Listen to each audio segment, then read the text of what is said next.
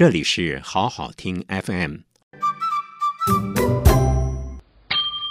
有一天，妈妈正在厨房煎鱼，爸爸在她旁边一直唠叨个不停：“火关小，火关小，翻过来，翻过来，快铲起来，快铲起来，焦了，焦了，油放太多了，哎呀，哎呀，你看，你的锅子又歪了。”妈妈终于忍不住说：“请你住口，我懂得怎样煎鱼。”爸爸微微一笑：“遵命，太太。下次当我开车时，也请你住口，我懂得怎么驾驶一部车。”后来，全家一起开心享用妈妈辛苦烹调的晚餐。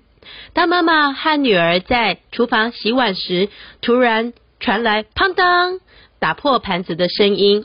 正在看电视的爸爸跟儿子立刻竖起耳朵偷听。果然，厨房陷入一片安静。这时，儿子望着爸爸偷偷笑：“爸爸，我知道这次一定是妈妈打破的。”爸爸问：“你怎么知道是你老妈打破的呢？”儿子说：“那还不简单，要是姐姐打破的，她早就破口大骂了。”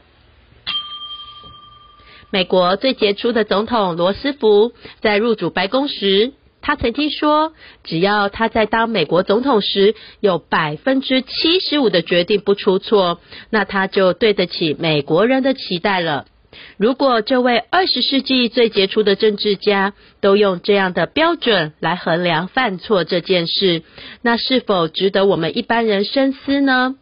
笑话中的妈妈当然是一位贤妻良母，但是他可能平时出自好意，在先生开车时不断的提醒，却反而让先生心里不舒服，就连打破碗这件小事，儿子也已经发现，嗯，妈妈会骂别人不小心，但是他自己也是会犯错啊。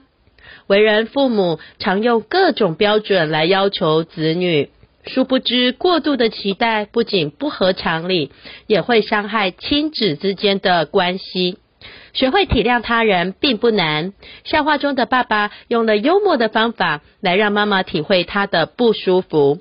儿子也用了一样幽默的技巧来暗示妈妈的情绪化。下次当别人犯错时，我们或许可以多退半步，留点余地。毕竟，当我们用一只手指着别人，不要忘喽，还有四只手指着你自己呢。